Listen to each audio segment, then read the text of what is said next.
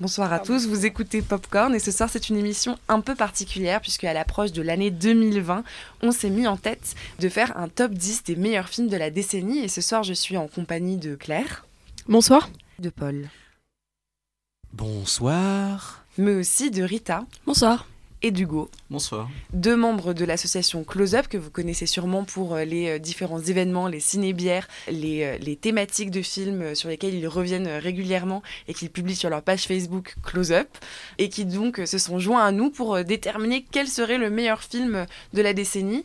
Alors ce top 10, on l'a préparé avec attention, on l'a au chaud mais on garde ça pour la fin de l'émission et pour quand même préciser, il n'y a pas seulement nous quatre qui avons du coup construit ce, ce top 10, a l'ensemble des membres de Popcorn, une grande partie des membres de Close Up. Et donc, euh, on a essayé voilà, de faire le, le meilleur film de la décennie selon tous ces différents classements et les avis du plus grand nombre. Et euh, on espère que ça va vous plaire. Mais donc, à l'approche de 2020, il est peut-être temps euh, de dresser un peu le bilan d'une euh, décennie de cinéma, ce qu'on en a pensé, des tendances qu'on arrive à, faire ressortir des différentes sorties euh, ces dernières années. Et je crois, Claire, que toi, tu as, les chiffres du box-office de la décennie qui, sont sortis. Est-ce que tu peux nous en dire deux mots?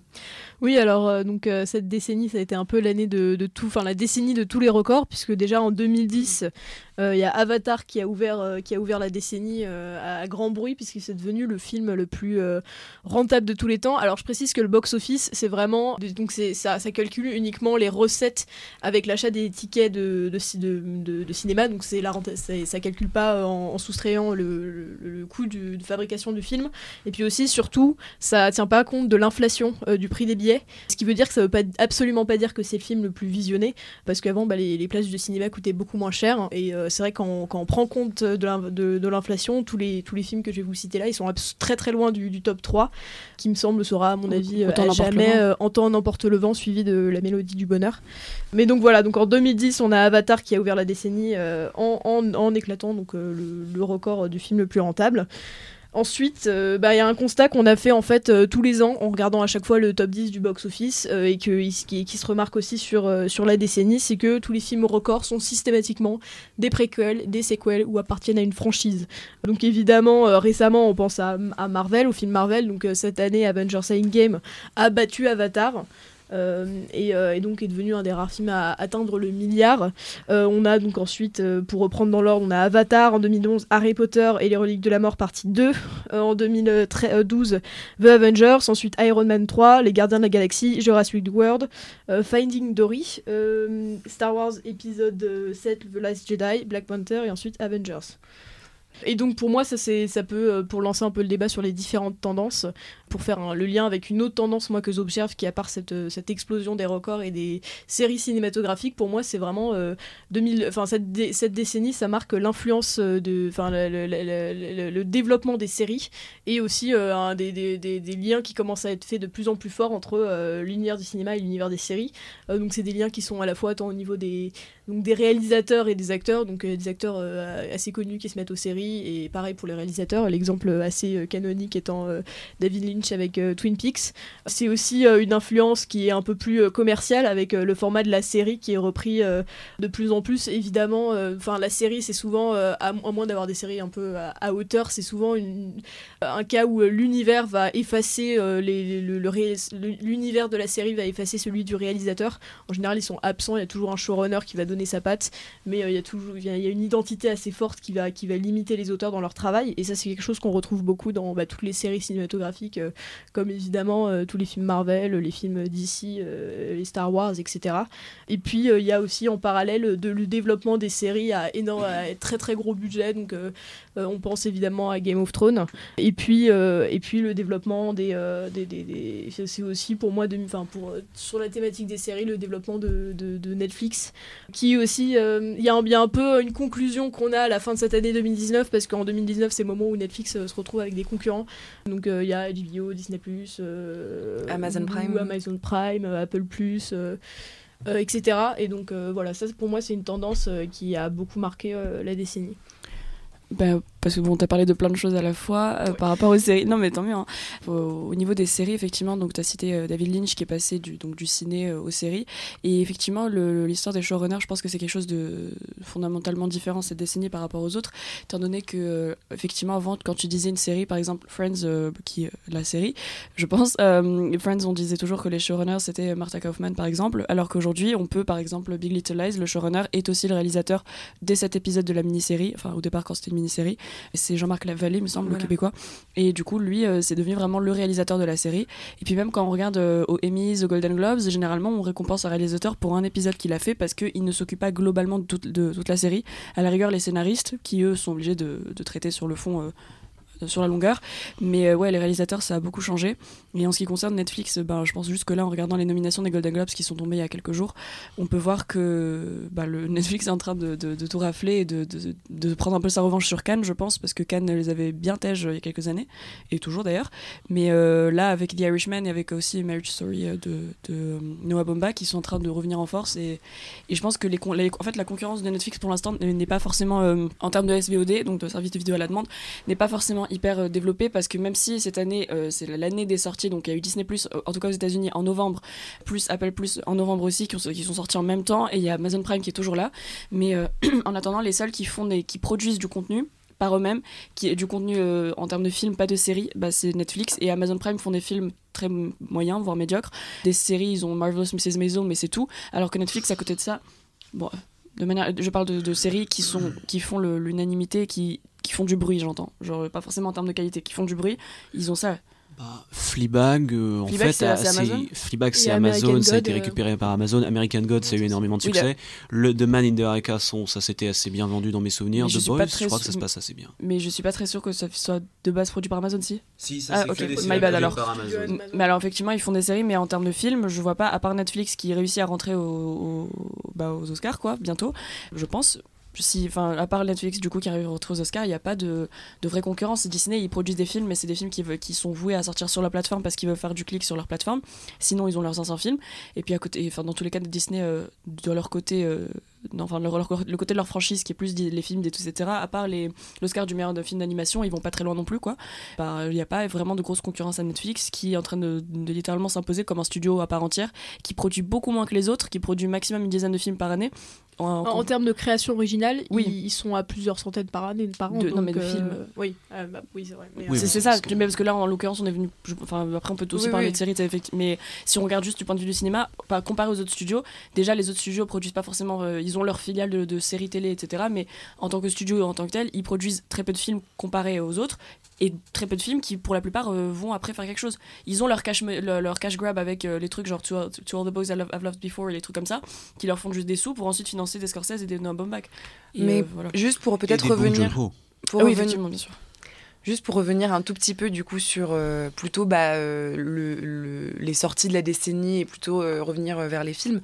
Moi je reviens sur ce que tu disais Claire par rapport au fait que ce, ce, box-office il est rempli, ce top box-office il est rempli de suites, de prequels et autres. Je pense que c'est aussi dû au fait que en fait, les personnes qui sont nées dans les années 90, qui est l'époque à laquelle un certain nombre de films un peu cultes euh, sont sortis, bah, ils ont 20 ans dans les années 2010 et donc ils ont toujours un attachement très fort dû au fait que aussi, bah, voilà, c'est des films qui peuvent être des films de leur enfance, euh, sont en train de faire des suites et euh, avoir un attachement voilà, nostalgique et émotionnel qui fait qu'ils constituent vraiment une communauté qui va se rendre au cinéma pour aller voir ces films. Je crois qu'en termes de public, je sais pas s'il faudrait regarder peut-être s'il y a des tendances qui sont apercevables en termes de voilà, fréquentation des, des, salles de cinéma, que ce soit en France, aux États-Unis ou autre, mais effectivement, on va plus plus au cinéma, j'ai l'impression, quand on est euh, jeune, quand on a une vingtaine d'années, qu'on est étudiant par exemple.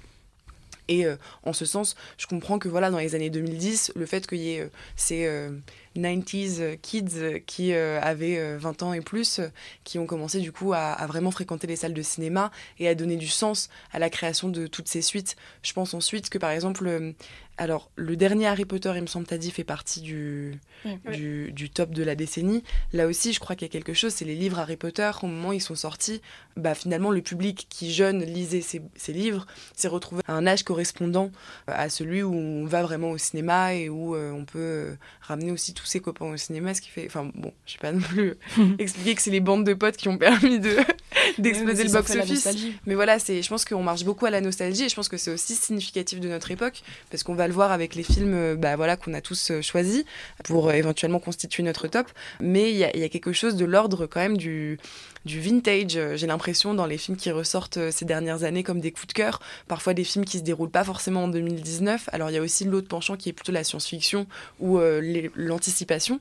Mais je sais pas ce que vous en pensez, si c'est quelque chose que vous avez remarqué vous aussi, même en termes d'esthétique, si on est dans ce, dans ce rapport au, passé, dans les œuvres qui nous plaisent euh, ces dernières années Effectivement, il y a, peut-être une nostalgie euh, de l'ancien. D'abord, je ne pense pas que ce soit forcément spécifique à notre époque. Après, est-ce que les... Est-ce que les.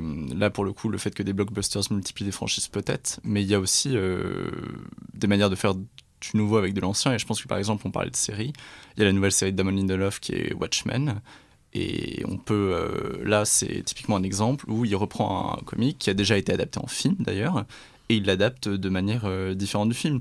Donc je pense pas que ce soit tellement une, une question de nostalgie, euh, nostalgie de l'ancien. Par exemple, là, on, en parlait tout on en parlait avant l'émission de The Lighthouse qui euh, reprend cette espèce d'esthétique, voilà, format carré, noir et blanc parfait. Mais voilà, c'est un format qui, que ce soit dans les années 90 ou dans les années 70, a plu et montre encore aujourd'hui, je trouve, avec The Lighthouse notamment, qui qui peut être parfaitement adapté à, à, enfin, à une histoire euh, qu'on sort euh, en 2019. Et voilà, il y a plein d'exemples. Je pense à Cold War de Pavel Pavlikovski, qui pareil reprend une esthétique comme ça.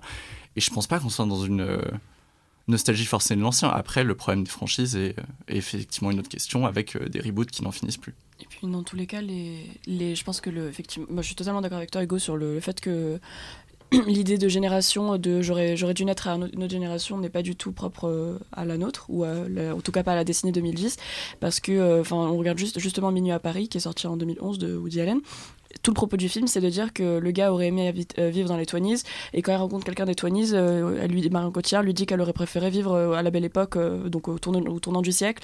Et quand ils y sont, ils se rendent compte qu'ils auraient adoré vivre à la Renaissance. Et c'est un, un, cycle infini comme ça. Et c'est tout simplement de se dire que dans tous les cas, l'herbe est toujours plus verte ailleurs, que ce soit dans le temps ou dans l'espace, on aura toujours plus envie d'aller vers d'autres, vers ailleurs, parce que c'est parce qu'on ne sait pas ce qu'on a nous. Et c'est toujours comme ça. Et je pense pas que l'idée de, de nostalgie vient forcément de Après, effectivement, euh, on n'a jamais vu autant de nostalgie peut-être que dans la décennie 2010, particulièrement quand on a des Spielberg qui nous font des, je pense au film euh, Ready Player One, ou euh, qui est totalement basé sur la nostalgie des années 80. Et en fait, tout le monde, a, enfin chaque, disons chaque décennie a son public parce qu'en 2010, finalement, on a des films qui nous renvoient à toutes les autres décennies euh, d'avant. Enfin, il y a des films qui nous renvoient aux 20 euh, parce que c'est les années folles, mon dieu, donc on a des Gatsby. On a des, films euh, qui nous renvoient aux années 70, on a des films qui nous renvoient aux années 60, aux années 80, aux années 90, même aux années 2000 quand on regarde. Là, j'ai pas d'idée en tête, j'ai pas d'exemple de, en tête, parce que, en tout cas pas au cinéma, mais juste à Broadway où on refait un Mean Girls pour renvoyer aux années 2000 parce que c'était so fetch, les vêtements, les machins. C'est juste on, l'envie de nostalgie, je pense, n'est pas du tout propre à, à cette décennie en particulier. Ce qui est propre à cette décennie, c'est juste le fait qu'on on, capitalise, exactement, on capitalise autant dessus. Euh, ça de tout temps, même dans les bouquins, euh, même enfin même Victor Hugo. Enfin, si on remonte vraiment longtemps, même Victor Hugo, tous ses bouquins se passaient avant euh, son époque à lui pour euh, d'autres raisons euh, ou pour une raison diverses et variées, mais ça reste que euh, on a toujours été fasciné par des choses qu'on n'a pas connues et qu'on ne connaîtra sans doute jamais. Enfin, moi pour le coup, je sais pas si je définirais vraiment par la nostalgie. Enfin, c'est un peu ce dont on avait parlé, un débat dans Popcorn sur la manière dont le cinéma essayait de s'adresser aux jeunes. Pour moi, c'est pas vraiment tant la, nostalgie, la reprise des histoires connues, c'est plutôt la, la le fait que j'ai l'impression qu'on arrive à un épuis enfin c'est plutôt une manière de raconter les choses enfin les, blockbusters euh, enfin les, tous les gros films ils ont ils suivent tous la même structure.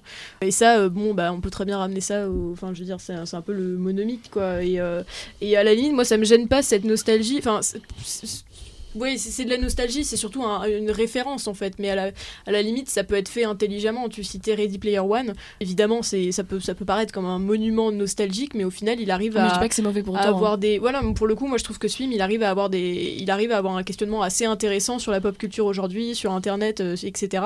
Donc au, final, il arrive à réactualiser ça et avoir un recul sur cet héritage. Évidemment, il existe, on a un héritage visuel, culturel, et euh, la, la, question c'est qu'est-ce qu'on va en faire? Est-ce que ça va être un collier, copier-coller bête comme c'est le cas pour beaucoup de films Marvel, ou est-ce que ça va être intelligent? Moi, je pense par exemple à Spider-Man Next Generation qui était sorti, qui est sorti l'année dernière, donc qui est un dessin animé qui, pour le coup, lui, il reconnaît le fait que tout le monde connaisse l'histoire de Spider-Man, et pourtant, bah, justement, il va, reconnaître ça et il va en jouer, et il va, s'en servir. Et du coup, moi, la question, c'est plutôt pas tant de la nostalgie au sens où on va vraiment avoir une reprise purement formelle des codes, des esthétiques, euh, des esthétiques passées, c'est plutôt sur la manière de raconter les choses et puis comment est-ce qu'on va prendre du recul sur toutes ces histoires qui commencent, euh, à, mon avis, à, s'épuiser. L'histoire du super-héros, euh, c'est un peu comme le western à une époque, pour moi, on en arrive au bout. Après, moi, ce que je trouve assez amusant, c'est justement, voilà, peut-être qu'on peut, on peut ne pas employer le mot nostalgie, peut-être que c'est pas le plus approprié, mais c'est amusant de se rendre compte que, du moins, du côté du box-office, ce qui définit l'année 2010, bah en fait c'est euh, le prolongement euh, d'époques euh, précédentes quoi et de décennies précédentes. Bon après c'est. Oui mais je, pense que c'est un ressort effectivement plus sériel que nostalgique. Que hum, je pense pas que le public actuel des Avengers soit un, un public qui se dit oh là là ma jeunesse a été bercée au, à la lecture des comics. C'est pas plus le même public. Je pense qu'effectivement, en 2008, avec Iron Man, les studios qui étaient en train de mourir, les studios Marvel concrètement, ils, ont créé Iron Man pour, euh, justement euh, capitaliser sur le, peu de fanbase de comics qu'ils avaient avant. Mais maintenant, quand on voit qu'il euh, y, a, y a plein d'études qui sont faites sur le fait que déjà la, population qui lit les comics n'est plus la même, que la population qui lit les comics, en fait, c'est maintenant, disons que c'est les puristes, c'est comme pour Star Wars, c'est des gens qui maintenant, quand ils vont au cinéma, ils ragent quand il y a un truc qui n'est pas exactement adapté comme ils le voudraient.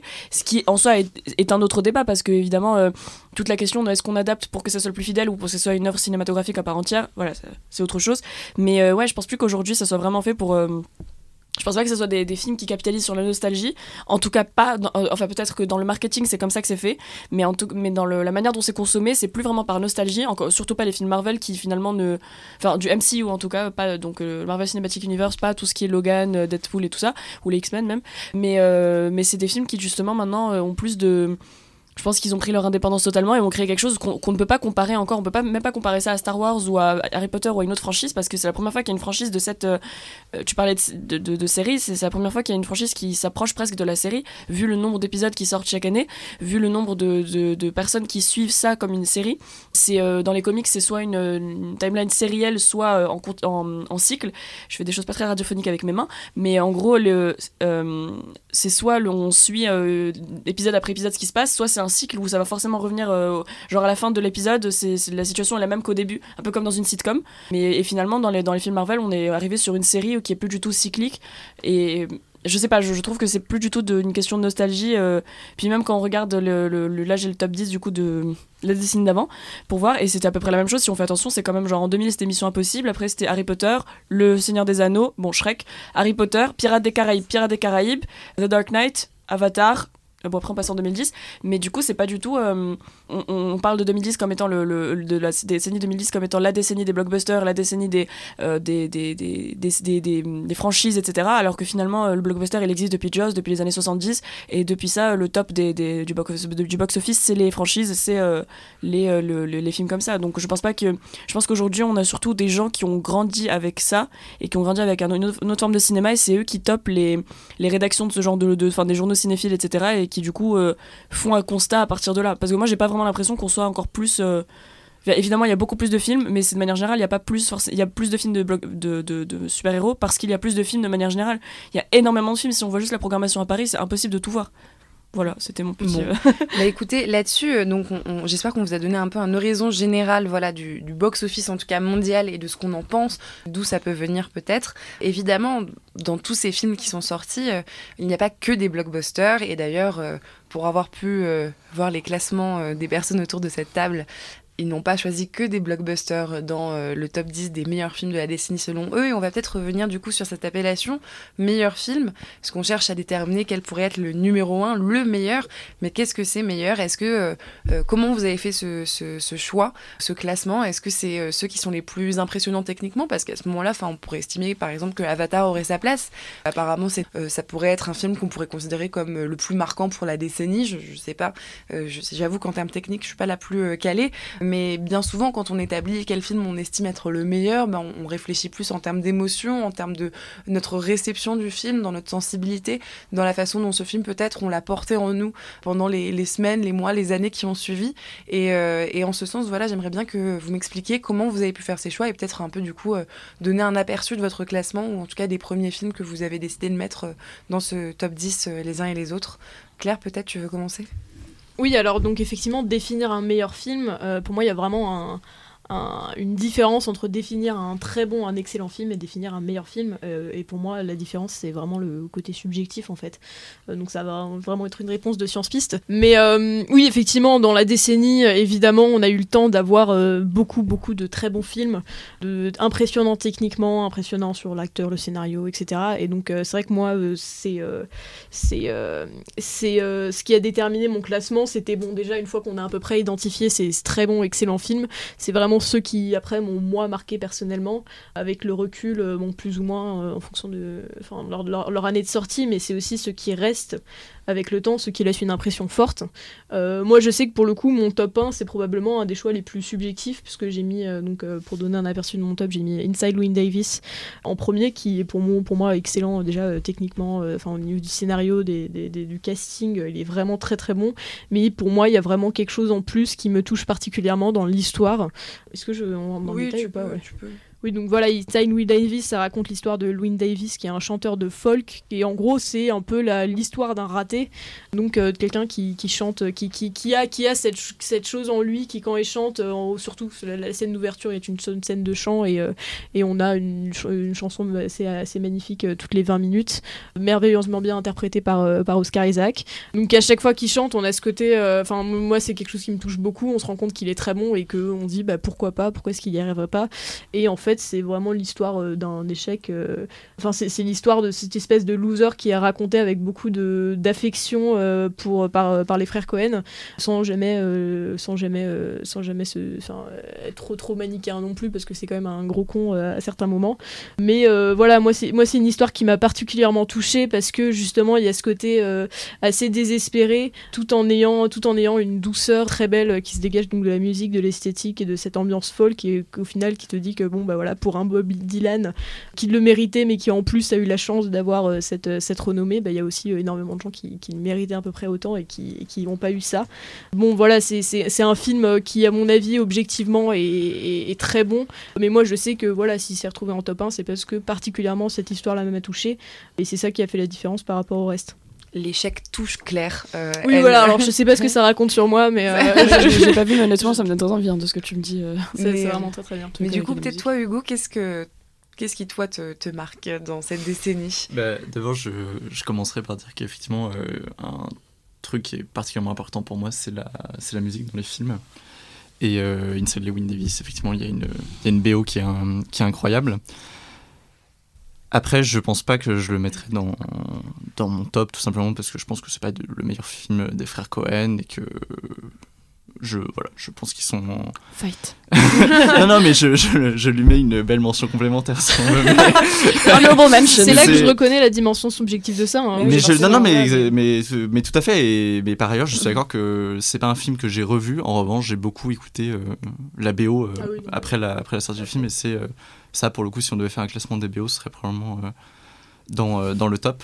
En... J'ai pas, j'avais pas vraiment classé les, les meilleurs films, j'avais fait plutôt un, un, petit groupe. Un petit groupe, il faut savoir qu'il a une page les, entière de dans films. Les... une page et demie.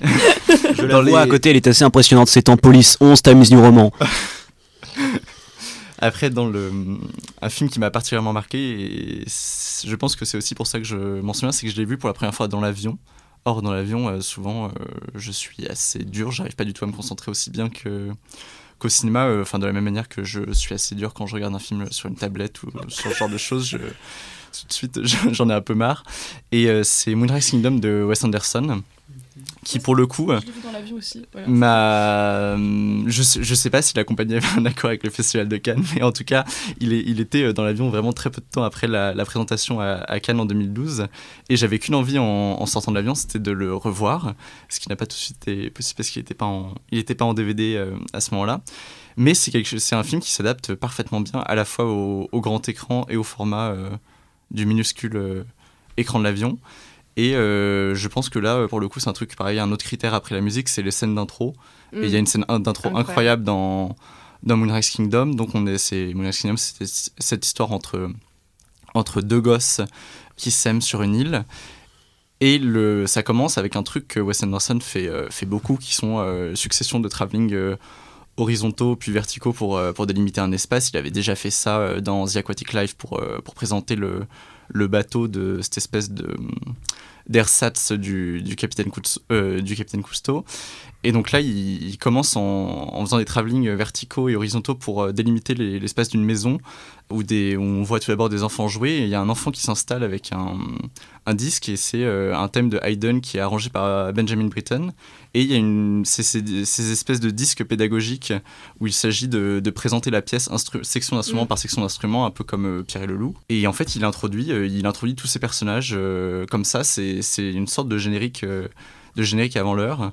Et il le fait à la fois par la musique, à la fois par les, tableaux qui sont, euh, qui sont au mur de la maison et qui euh, représentent euh, cette même maison dans laquelle nous sommes. Et je, voilà, je pense qu'il y a. Ce qui me touche particulièrement, c'est à la fois le, le côté très direct de l'émotion qui passe à la fois par la, par la musique et par cette délimitation de, de l'espace de la maison, et également par, euh, on peut pas s'empêcher en voyant le, film de, de, se demander le, boulot que ça a dû être sur le, mm. sur le set, parce qu'en fait au, départ on pense qu'on est dans le, dans le mur de, de façade et qu'on qu'on voit l'intérieur, et en fait quand il se tourne à 360 degrés, on voit qu'on est plutôt au milieu de la pièce. Donc euh, oui, il y, a une espèce d'émerveillement euh, très, très enfantin en fait devant le, le set qu'il arrive à construire et l'émotion qu'il arrive à passer. Et il y a un autre truc qui me touche particulièrement dans ce film, c'est que c'est un film qui se met à hauteur d'enfant, ce qui me semble assez rare, en tout cas souvent mal fait. Euh, je sais pas si je regarde dans les, dans les films qui ont fait ça, il y a peut-être Ma vie de courgette qui l'a fait, qui l'a fait quand même pas mal. Max, et, les euh, effectivement, c'était pas si mal que, ouais, c'était pas si mal que ça aussi. Et ouais, il y a un truc euh, qui, et il y a un autre truc, c'est qu'il puise vachement dans les références. quand je pensais à la référence d'enfant, il y a, y a l'argent de poche de Truffaut où je pense que c'est une référence claire, sans parler de toutes les références à, à Monica, à Pierrot Fou, et à la fois il fait un truc euh, qui me semble euh, hyper contemporain et qui me, et qui me touche beaucoup, que ce soit dans, dans le jeu avec des, acteurs euh, très connus comme Tilda Swinton, Bill Murray, où il leur fait jouer un peu des, parodies d'eux-mêmes et on peut pas s'empêcher de, penser aux, autres rôles qui sont pu occuper. Et il y a ouais, tout cette sorte d'amalgame entre. Pareil, on, on, parlait de la nostalgie tout à l'heure. Il y a la, la scène, de la plage, euh, que ce soit avec l'utilisation euh, du temps de l'amour, je, je pense pas que soit je pense pas du tout que ce soit de la, pure nostalgie. Et même si il, joue évidemment sur ça, je pense qu'il s'en, s'en détache aussi très largement et qu'il arrive à faire quelque chose d'autre. Bah écoute, euh, c'est un très beau, c'est une très belle explication de, de pourquoi Moonrise Kingdom pardon, Moonrise Kingdom donc de Wes Anderson euh, ressort euh, de, ton classement euh, des films de la décennie. Je pense qu'effectivement, il y a quelque chose dans, Moonrise Kingdom qui est un peu enfantin, un peu naïf, et qui en ce sens est à la fois extrêmement inspirant, extrêmement créatif, euh, et il y a ce goût du détail aussi euh, qui fait qu'on voit qu'on a affaire quand même à pas quelqu'un de naïf mais à un, grand maître. Non, clairement, je, je pense qu'il en joue de cette, euh, cette naïveté. Et ce qui est très beau, c'est que malgré voilà, encore une fois, on peut pas s'empêcher, je pense, en voyant un film de Wes Anderson, de voir tous les détails techniques, mm. le temps, par exemple, pareil pour The Aquatic Life, la, la maquette du bateau qu'ils avaient dû faire pour faire, pour faire cette présentation du bateau. Et, et, en même temps, il y a quelque chose de très direct derrière cette espèce de, tous ces, tous ces détails qui sont vraiment parfaits, et on l'a vu encore dans ses films euh, ensuite où il avait encore plus de budget, mais il arrive à garder une espèce de simplicité, une naïveté très belle, malgré euh, tout cet apparat euh, extrêmement important et très impressionnant. Il a, il a ce, cette belle chose qu'on peut de Jean, à mon avis, qui est de prendre très au sérieux les, les problèmes de, de, ces personnages. Et je pense que c'est particulièrement le cas pour Moonrise Kingdom, où il prend particulièrement au sérieux les problèmes de ces deux gosses. Et, et, il le réduit pas du tout en disant euh, c'est une amourette euh, de, de deux gosses, euh, voilà.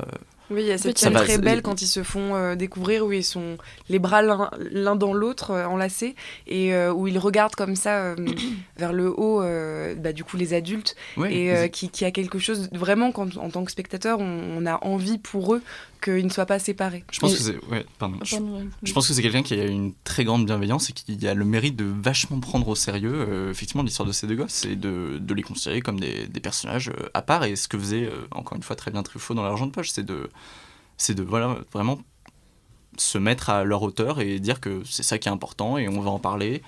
Et voilà.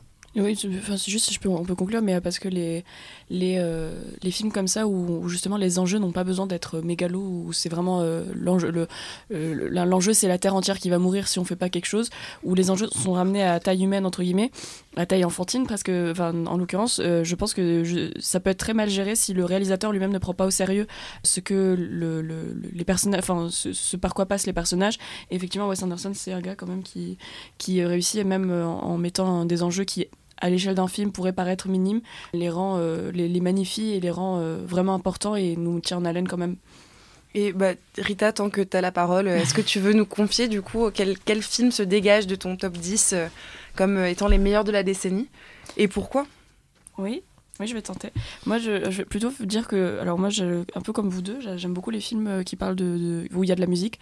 Je suis très très touchée quand il y a de la musique, euh, particulièrement quand, quand elle est. Bon, du coup, j'aime beaucoup les comédies musicales, mais euh, aussi juste les scènes où la musique est pas forcément intradigétique, où juste elle est là en fond et que elle, elle accompagne le récit. Un peu, c'est pour ça que j'aime beaucoup Edgar Wright et ce qu'il fait, parce que du coup, le, la musique est dans le scénario.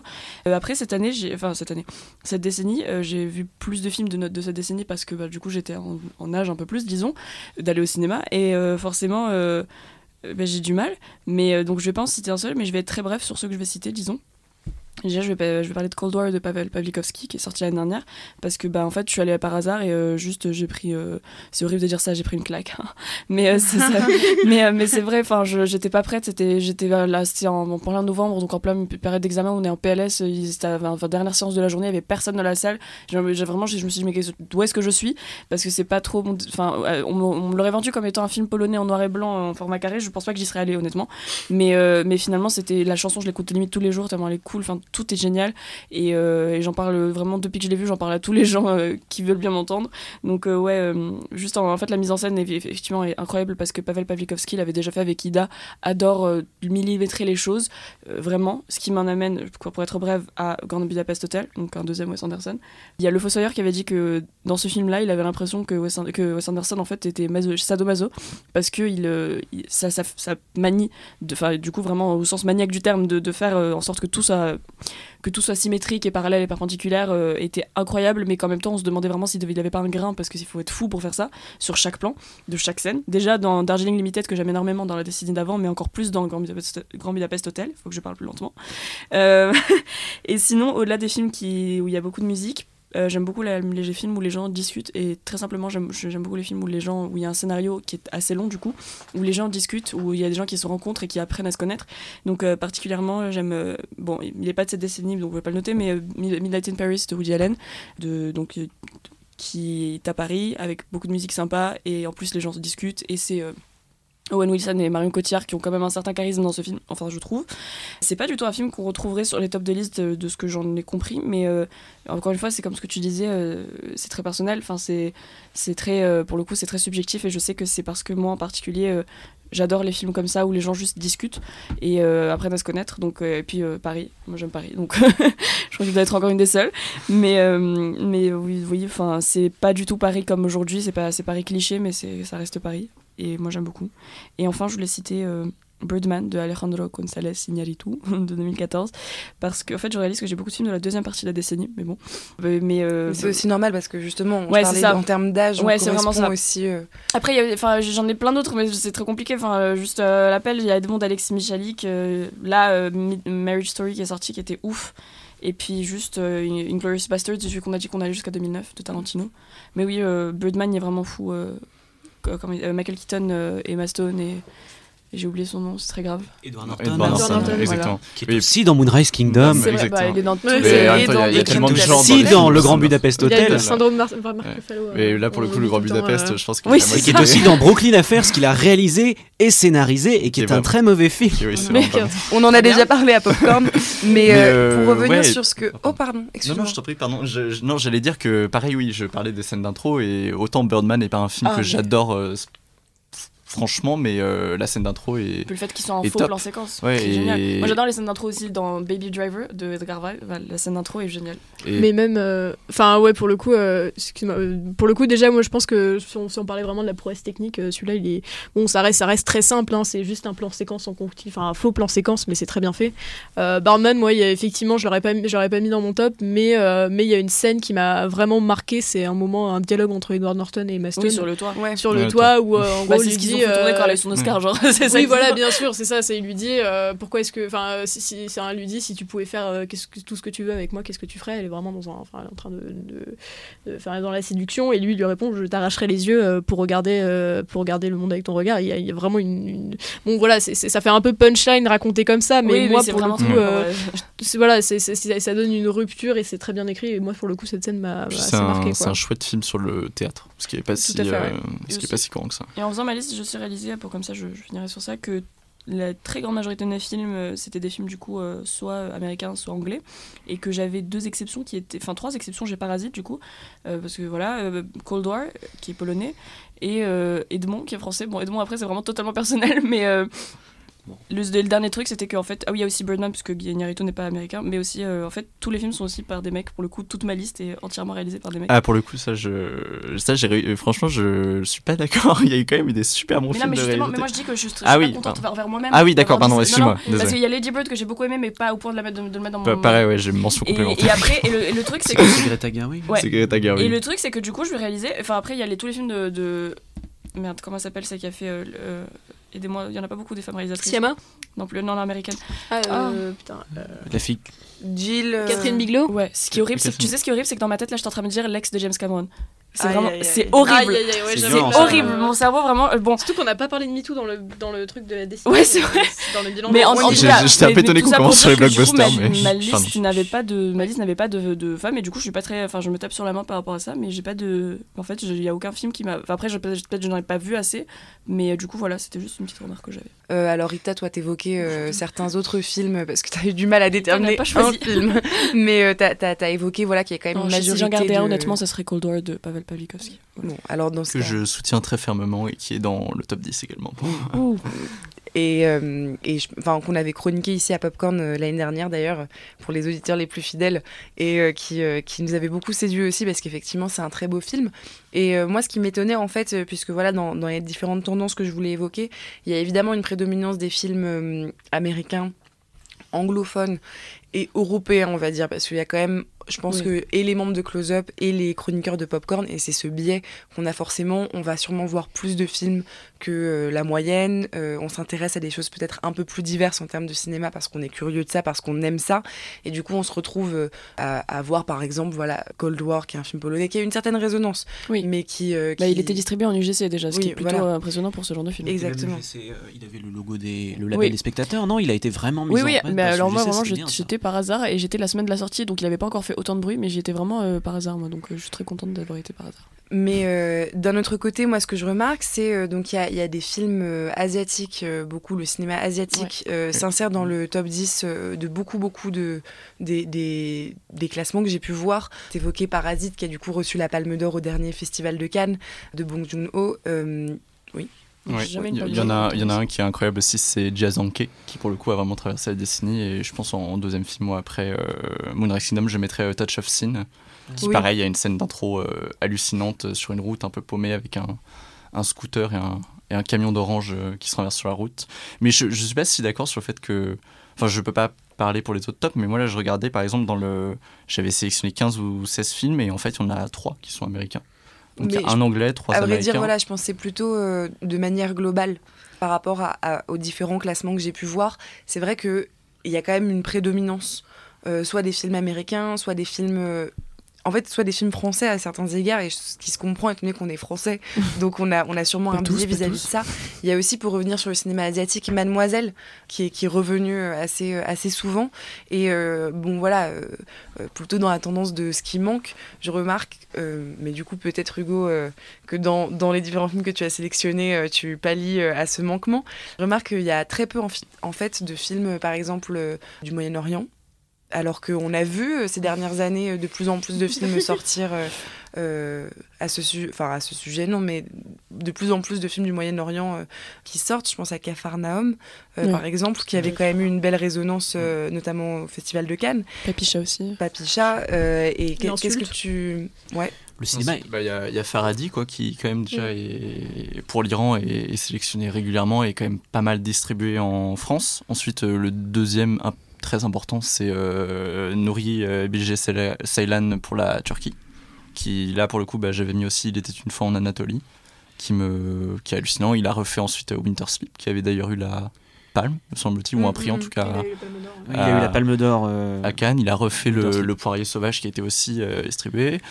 Ensuite, dans les autres films du, du Moyen-Orient, il y, a, euh, bah, il y a quand même, mine de rien, je ne sais pas s'il apparaîtra dans les tops, mais là, il y a deux films qui vont sortir coup sur coup. Il y a eu le Elias Suleiman oui. et il y a le Miracle euh, du Saint Inconnu qui va bientôt sortir, qui est pas mal aussi. Si je peux recommander. Il y a, Nabil Ayouch. Non, moi, j'aime pas. Ah, pardon, non, je ne recommanderais pas Nabil Ayouch, honnêtement. Mais euh, par contre, il y a un film de sa femme, du coup, voilà, euh, vraiment euh, qui, s'appelle Adam et qui sort en janvier. Je sais pas quand il sera en France, mais il était à Cannes et c'est là-bas que je l'ai vu. Qui pour le coup est un film tout doux. Euh, c'est un film marocain, donc d'une marocaine.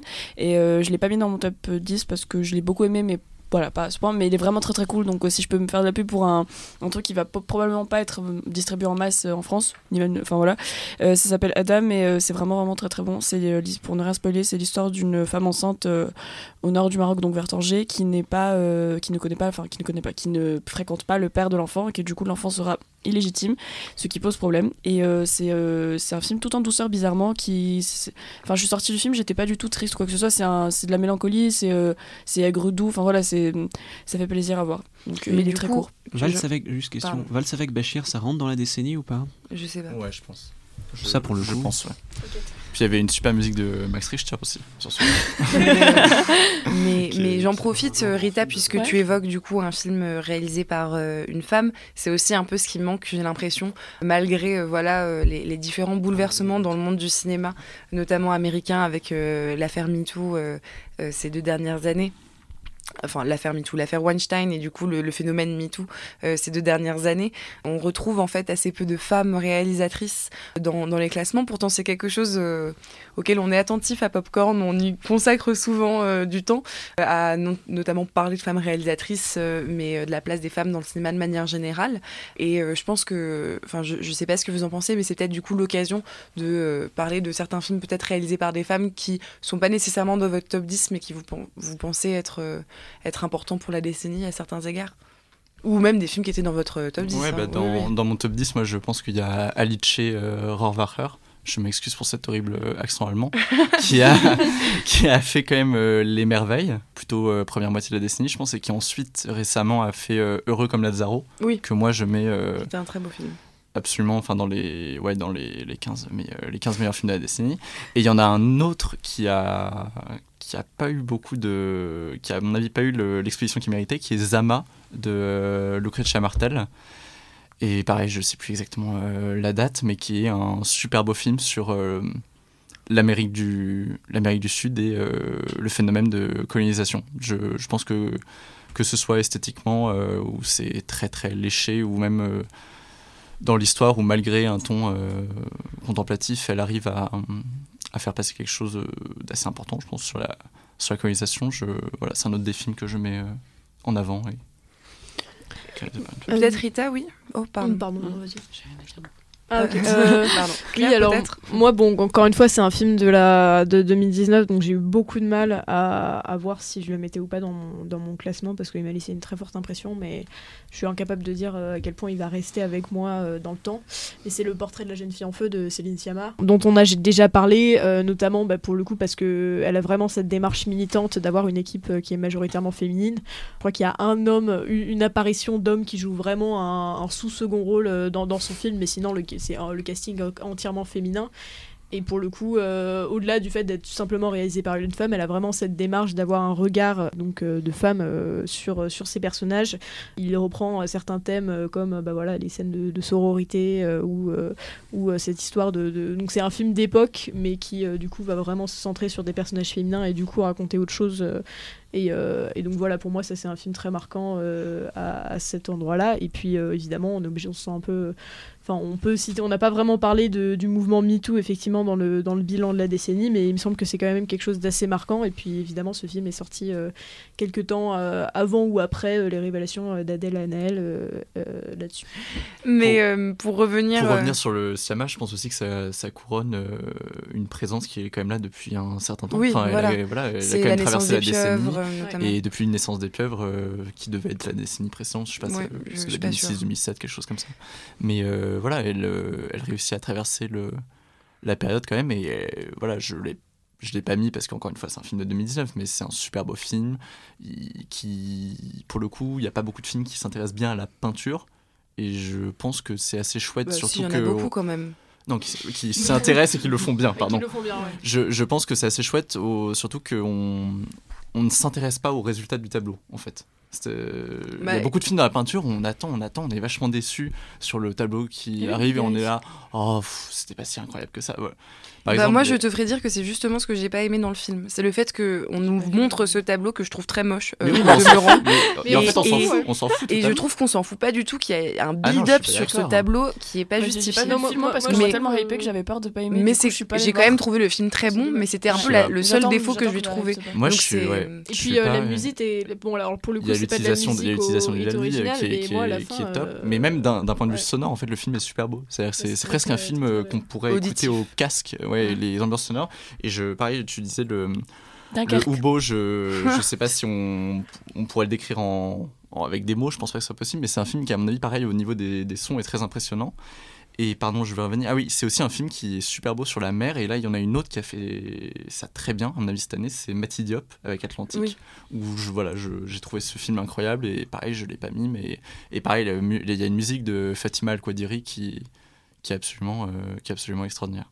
Bah, euh, pour finir, euh, juste moi, parce qu'il faisait partie de mon top 10, euh, enfin en fait, de mon long top 10, on va dire, parce que j'ai eu beaucoup de mal à, à trancher. j'ai quand même mis Mustang de Denise ah. Gamzer-Guven, du coup, réalisatrice franco-turque, qui était sortie en 2015 et qui était voilà, un très beau film sur cette, ses, sœurs, et tout en vase clos et en même temps avec une douceur folle.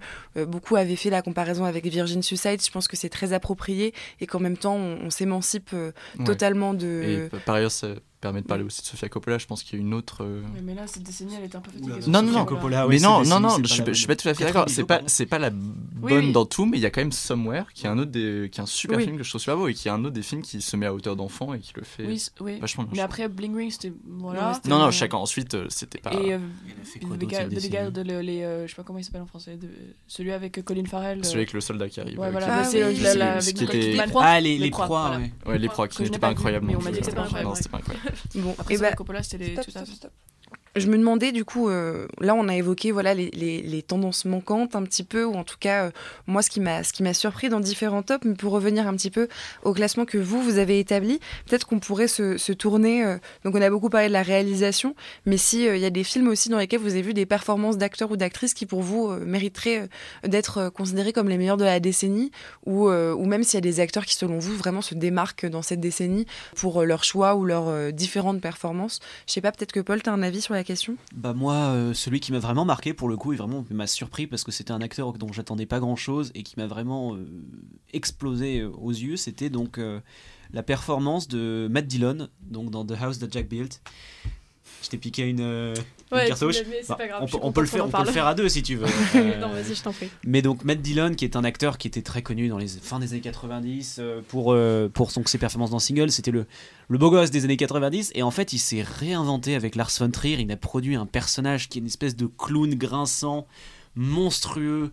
Il le joue avec une passion et avec un génie. Il est d'un drôle et d'une folie absolument incroyable du, tout du long dans, dans, un film de 2h30, oui, dans quasi chaque scène. Il y, a une, il y a une scène où il est pendant 20 minutes avec une, une fille handicapée mentale, là, et il commence à la torturer psychologiquement. Et c'est une scène absolument infâme. Alerte rouge. Il le dit en souriant, il faut préciser ça. mais je le trouve, mais dans chaque scène, il est toujours cette espèce de. C'est à la fois c'est le monstre et il joue le monstre comme jamais j'ai vu acteur jouer le monstre et en même temps il est il est d'un drôle, il est d'une folie mais totale. La scène d'intro du film est géniale de ce côté-là avec euh, Uma Thurman de l'autre côté qui joue une espèce de de femme horrible presque parodique en fait, qui, est était une espèce d'archétype presque hyper misogyne comme, euh, comme seul Lars von Trier sait en faire pour, euh, pour provoquer les gens, qui évidemment finit par se faire éclater la tête avec une, euh, comment ça s'appelle? Un cric? Une pince, euh, ouais, je peux ouais. Mais une pince, monseigneur. C'est pas la même chose, hein, un cric une pince. Euh, c'est un cric, c'est un, cric, ah c'est pour la voiture, c'est pour les voitures. C'est un cric pour voiture, ouais, pour changer la roue. C'était le point Mais euh, non, moi,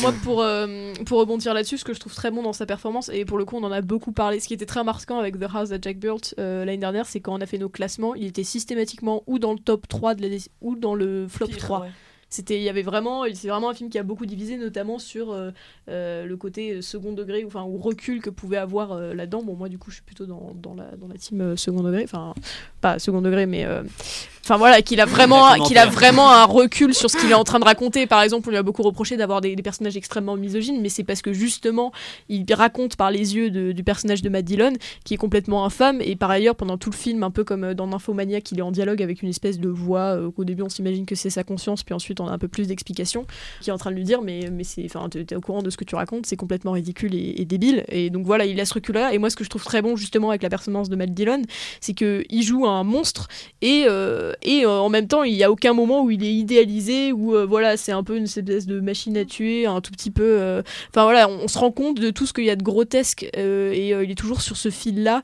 Voilà, il, bon, il est, plus intelligent que tout le monde, il, voilà, il, massacre à tour de bras, mais il y a toujours ce, côté-là de bah, il est ridicule en fait, il est grotesque et, euh, euh, et, c'est pour ça que c'est ça que je trouve très bon dans sa performance. C'est un horrible salopard dans tout ce qui est de plus terrible. Je, crois que toi, Hugo, tu as euh, deux acteurs, un peu un couple d'acteurs. En tout cas, ils, ont, ils sont un peu partis du, même point de départ qui se démarquent depuis dix ans. Est-ce que tu pourrais nous, en dire un peu plus? Alors je trouve effectivement que Kristen Stewart et Robert Pattinson ont vraiment pris un tournant après Twilight. Pattinson, il a, vraiment enchaîné tout au long de la, décennie il a pris des rôles en plus qui, qui sont pas faciles où il se faisait quand même euh, pas mal amocher la gueule. Il y a eu, euh, il y a eu euh, Cosmopolis de Cronenberg. Il a ensuite joué un, type complètement difforme dans le désert australien dans The Rover qui était pas un film spécialement incroyable, mais c'était quand même assez étonnant de voir Pattinson là. Il a joué dans Maps to the Stars. Euh, ensuite également, il, est incroyable dans le Good Time des, frères Safdie, que pareil, je, mets euh, tout en haut dans, cette décennie. Et à l'opposé, euh, Kristen Stewart a, je pense, pour moi, une des, un des duos d'actrices marquants de cette décennie. C'est le duo qu'elle forme avec Juliette Binoche dans le film d'Olivia Assayas, Sils Maria. Et elle a d'ailleurs ensuite rempilé avec euh, personnage shopper. avec personnage shopper d'Olivia Sayas euh, encore. Voilà je, je pense que c'est un peu dur de, de je, ça dépend pour les meilleurs acteurs ou meilleures actrices ça dépend si on, on parle d'une performance marquante ou en tout cas d'une constance sur toute la décennie mais en tout cas ils m'ont beaucoup impressionné. Après, sur une seule performance, euh, sur il y a une autre actrice qui me fait rire beaucoup, c'est Greta Gerwig dans les films de Noah Baumbach. Moi, j'adore Francesa et je pense que c'est vraiment un film que j'ai revu énormément et que j'adore euh, toujours autant. Le personnage dont je ne connais malheureusement pas le nom, qui fait Lazaro dans Heureux comme Lazaro, je, le trouve absolument magnifique. Euh, le duo de Cold War euh, me semble pareil pas mal. Il y a un casting, il y a un cast aussi entier que j'admire, c'est celui de A Fabrica de Nada de, de Pedro Pino, qui est une étrange euh, comédie musicale dans une euh, usine euh, au Portugal, qui est, qui est top. Et il y a un autre duo particulièrement marquant et qui, pour le coup, là, date de cette année. Je pense que c'est le seul film de 2019 que j'ai mis, que j'ai mis tout en haut, qui est le duo de So Long My Son de Wang Xiaoshuai, qui c'est un couple de parents qui, pendant trois générations, on va, on va les suivre, qui au départ essayent d'avoir un, des problèmes avec la, la politique de l'enfant unique en Chine et qui sont absolument merveilleux. Et c'est rare les films où, qui durent 3h30 où on n'a pas l'impression de voir le temps passer. Il en fait partie. Bah, c'est vrai que moi en 2019, j'avoue que quand je suis allée voir Ad Astra, qu'au demeurant j'ai pas adoré. C'est le pire film de l'année. Bon, d'accord. Euh, c'est vraiment méchant de dire ça. en vrai, je, je, T'as pas vu beaucoup de mauvais films, hein. c'est tout ce que j'ai à dire. J'essaie de pas me faire du mal et on m'avait vraiment dit que Vice c'était incroyable. Les plus belles années d'une vie. Hein. Oui, même. Ah, mais. celui-là c'est. Euh... Oh là là, quelle horreur ce truc. Pardon, on parlait C'est euh, le. C'est euh, Gilles. Non, pas Gilles Lelouch, justement. Claude Lelouch. Nos plus ah, belles années. Le remake de Un homme et une femme. Ah, le, retour de. de euh, la suite de. Un homme et une femme. Non. Un homme et une femme, si, si. Mais attends, quoi Avec Trintignant et Inès. Non, comment ça s'appelle Ah, j'oublie son nom. En tout cas, ne nous faisons pas de mal. Donc tu disais. C'est hyper méchant pour Anouk Aimé. Anouk Aimé. Il a dit quoi Inès, je sais pas quoi. je, je, reviens à ce que je disais. Euh, du coup, euh, oui, c'est vrai qu'en 2019, euh, très récemment, je me souviens que devant Ad Astra, où en fait Brad Pitt parle très très peu, c'est toujours des très gros plans sur son visage, Joséphine avait eu le toupet de dire que c'est dur de, récompenser un acteur qui ne joue pas pendant deux heures. C'est vrai, je Mais moi, je trouvais, je trouvais qu'il était très très bon. Il y avait un truc dans, dans, la commissure des lèvres, dans le plissement des yeux, tout était dans le détail. Non, mais j'étais vraiment. je, je, lui sois totalement ce qu'elle dit Et, je dois dire que euh, j'étais vraiment, j'étais extrêmement, euh, je peux pas dire surprise, parce qu'en fait, euh, Brad Pitt est un très bon acteur depuis euh, le tout début. Mais c'est vrai qu'on l'avait vu dans Once Upon a Time in Hollywood cet été, là, il où il était excellentissime. Moi, j'adore Inglourious Basterds. Je sais que c'est pas que tout le monde n'aime pas ce film, mais donc en 2009, que comment? Pardon.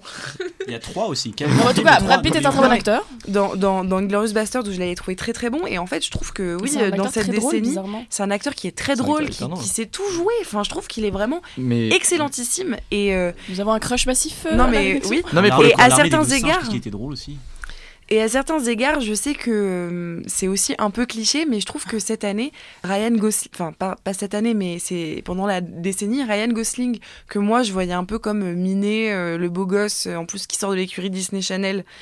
Je trouve qu'il a fait des super choix de, de, films. Il a joué dans Drive, dans Only God Forgives. Il a tourné un film, Lost River, que j'ai pas vu, mais je crois qu'il est pour, le coup, pour, le coup, j'ai, pour le coup, j'ai détesté Drive. J'aime beaucoup Only God Forgives. Et ah. Lost River est vraiment, vraiment beau. c'est vraiment Et pareil, la musique est incroyable. C'est, pour tous les gens qui aiment c'est pas mal, c'est pas mal la musique de Drive, mais ce que je veux dire, c'est que par rapport à la, à la, qualité de la BO mm. qui a été faite spécialement pour euh, par Johnny Jewel, euh, de le type de, de Chromatics pour euh, Lost River, ce, ce, film est super beau. Et de la même façon, on l'a aussi vu dans pardon dans La La Land, où je veux dire encore une fois, c'est pas un film que la décennie, je crois en fait finalement. ouais, finalement après toutes ces correction finalement, le... ce n'est pas Pavel Pavlikovski, c'est un américain de plus. Ah, j'avais pas adoré La La Land, mais je pouvais enfin, je, peux que dire que Ryan Gosling euh, jouait bien dedans et même chose, il avait joué aussi dans le dernier, dans le dernier Terrence Malick, Song for Song. Euh, Ça, j'ai pas trop, j'ai pas compris le film en fait. Je crois non plus, j'ai pas trop compris, mais je veux dire, je trouve qu'il fait des choix qui sont bons. Je trouve qu'il il s'autorise aussi, enfin, il se tourne de plus en plus vers un cinéma vraiment d'auteur et, euh, et, en ce sens, je trouve que c'est vraiment un acteur qui ressort dans, dans la dernière décennie. mais pour le coup, j'ai l'impression qu'il a un peu loupé là, le moment Enfin, j'ai l'impression qu'il est de plus en plus pris dans la machine euh, hollywoodienne, que ce soit avec La La Land, euh, qui, oui, c'est une excellente interprétation, mais j'ai il remplit avec First Man, alors que justement, moi, j'aurais aimé, que j'avoue qu'après Lost River, j'aurais adoré qu'il qui poursuivent dans mm. cette voie-là et, qui continuent des films. Et je pense que tu as raison de parler justement des risques parce que quand on parle de. alors moi, je, quand, quand, je vous donnerai mes noms, c'est surtout des performances, mais en termes de bons acteurs, je pense qu'il faut aussi prendre en compte. Alors typiquement, un bon acteur, Leonardo DiCaprio, on, on dit ce qu'on veut, c'est un des meilleurs acteurs euh, ever, enfin en tout cas selon moi. Et ce gars ne prend aucun risque et, c'est horrible à dire parce qu'il est quand même à un stade dans sa carrière où il ne peut. Enfin, aucun risque. C'est-à-dire aucun risque ouais. Euh, ouais, j'y venais. Il, alors il est assez, je pense, riche pour ne pas avoir besoin de forcément capitaliser sur l'argent quand, forcément quand il signe un contrat. Il a assez de, de, de statut pour pouvoir prendre des risques je veux dire en donnant enfin je veux dire tu vois il fait les films de Scorsese il va pas chercher à donner sa chance à un petit réal ou à faire un truc comme ça tu vois. Parce qu'on peut dire que The Revenant c'est une performance incroyable oui, oui, des je parle pas mais c'est jouer dans le film d'Iñárritu après qu'il ait fait Birdman c'est pas voilà c'est pas, un risque ça. non plus et, pas, et pareil Tarantino en fait il prend ses risques il prend ses risques juste sur les c'est pas des risques, c'est pas des risques, c'est juste il prend, il prend sur lui un peu comme Christian Bale le fait et à moindre mesure en tant que méthode acteur de faire des justement The Revenant, euh, manger oh là là machin bref, mais euh, il, il, prend pas autant de risques et c'est pour ça que c'est un, un, performeur de malade et je trouve que c'est un des meilleurs acteurs qui existent euh, de, toutes les générations, mais il prend pas de risques dans ce sens-là, contrairement à Robert Pattinson dont tu parlais, qui je trouve est un gars qui après Twilight, qui quand même aurait pu mettre fin à sa carrière. Ouais exactement. Et, et puis, pardon et encore The Lighthouse, il a encore, enfin, c'est encore plus incroyable quoi. Je... Mais Pattinson se branle dans The Lighthouse. Il y en a plusieurs même. Non mais il y, en a, il y en a une qui est vraiment incroyable. Je sais, tu vois. T'en es de ma gueule pour de vrai parce que j'ai pas vu. Ah oui, il y a plein de scènes de Pattinson. En fait, c'est un film qui est que là-dessus. Il y a une scène où Pattinson contemple. Voilà, celle-là. Mm. Celle-là est incroyable. Mm. Attendez, il parle de quoi le film C'est deux mecs enfermés sur un phare. Sur un phare. On passe à autre chose. On a encore trois catégories. Non, pardon, je reviendrai juste sur Brad Pitt que moi je n'aimais pas du tout et que j'ai vraiment appris à aimer dans euh, le Tarantino et le et le Ad Astra de James Ray que je voilà je trouve génial. Est-ce que du coup, euh, Rita, tu veux, puisque tu commençais un peu, nous dire toi euh, quels acteurs et actrices euh, ressortent un peu, peut-être actrices aussi, parce qu'à part j'ai quatre Kristen Stewart et Juliette bah, Binoche. Juliette Binoche qui est l'actrice du siècle. Enfin, l'actrice de la France, voilà. Mais euh, Isabelle Huppert aussi. Euh, Avec Isabelle Huppert. Isabelle Huppert, dont on oublie la, la, la, performance dans Elle de Verhoeven. Alors, je sais pas si vous avez aimé Oscar pour ça. Pas Verhoeven, mais. Euh... Bah, ouais, il était, il était pas mal comme ce film. Moi, j'ai bien aimé, mais après, je connais des gens qui ont absolument détesté. Ce genre de film, soit c'est comme en fait, c'est comme The Rest de Jack Bill, soit tu trouves que c'est marrant, soit tu trouves que c'est lourdingue. Mais euh, non, mais. C'est-à-dire qu'il y a, une scène, quand même un entre deux entre. Elle, elle simule un orgasme pendant 5 minutes dans une cave. Ah bon? Oui. Ok. Mais pourquoi pas Pourquoi pas? Mais c'est vachement cool. Moi, j'adore cette scène. J'adore cette scène. Il y a des gens qui trouvent ça un peu lourd. Alors, euh, je vais commencer par les femmes du coup, vu qu'on a, voilà, je sais pas. Donc j'ai, euh, je vais être horrible dans ma prononciation, je m'en excuse. Cho Yeo Jong dans Parasite parce qu'elle est incroyable et que juste, en fait, je devrais pas citer ce film parce que bon, Palme d'Or est 2019 et j'ai pas beaucoup de recul. Mais franchement, je suis rarement sortie d'une séance en me disant autant waouh ce cast parce que je, du coup, je l'ai vu à Cannes avec, beaucoup de chance et j'ai vu le cast arriver et je les ai vus, ils étaient tous tout mignons. Euh, enfin, par rapport à comment ils sont dans le film pour le coup, il y a une énorme transition.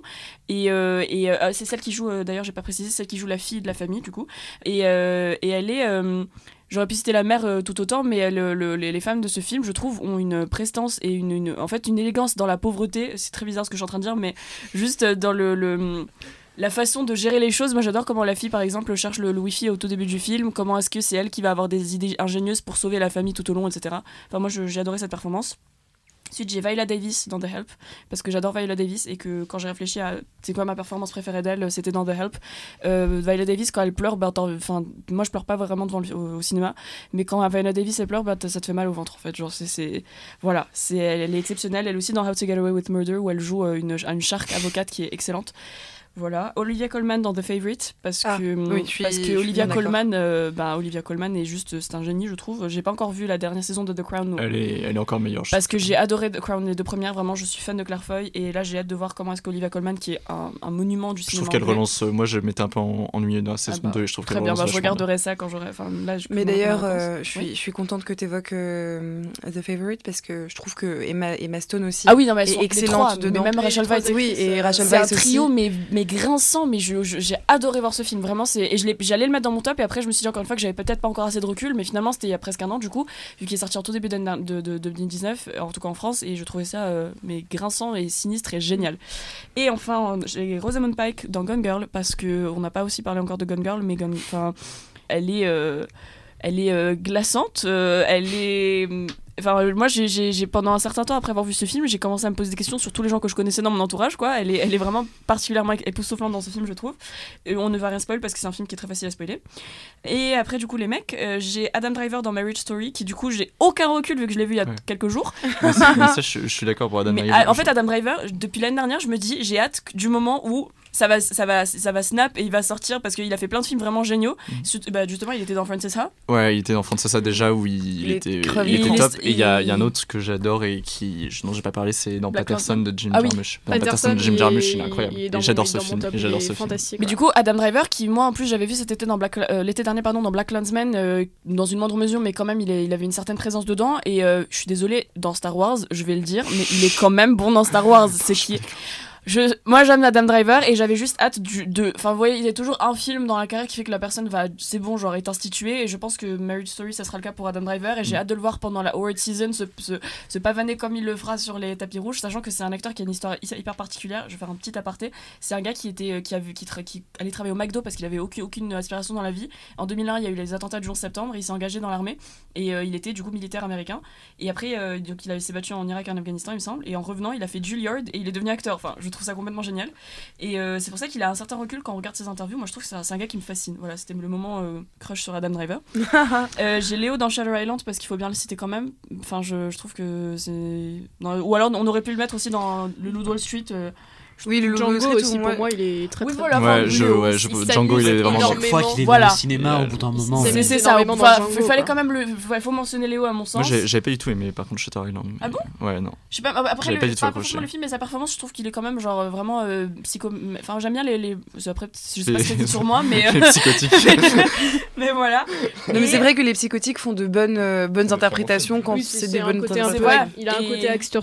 En plus que DiCaprio a un côté acteur studio. Moi, je le mets un peu dans la même catégorie que Brad Pitt ou oui, Joaquin Phoenix euh, dans bah, cette catégorie là. J'ai pas cité Joaquin Phoenix parce qu'il a beaucoup de bases, je pense que d'autres le feront. Et du coup, les deux derniers que j'ai, c'est Christian Bale dans Vice. Parce que moi, c'est Christian Bale, c'est un gars que j'adore et qui est toujours là, il est toujours au top. Et, euh, et dans Vice, euh, enfin, moi j'ai beaucoup aimé Vice personnellement, c'est un film qui m'a pas mal énervé de tout point de vue. et la mise en scène, je l'ai trouvé très intéressante particulièrement, mais surtout, Christian Bale, j'ai adoré le détester. Je, je, je, C'était presque jouissif de, de, le haïr à ce point. Et enfin, j'ai Hugh Jackman dans Logan. Alors, ça, c'est peut-être le outsider de ma liste parce que ouais, je vois des sourires. Euh... je complètement. J'avais défendu Logan euh, à corps et âme euh, pendant une de mes premières émissions Popcorn. Ah, mais, ils ont pas aimé Qui n'a pas aimé Logan Mais en fait, pas là. Ouais. Je l'ai pas vu.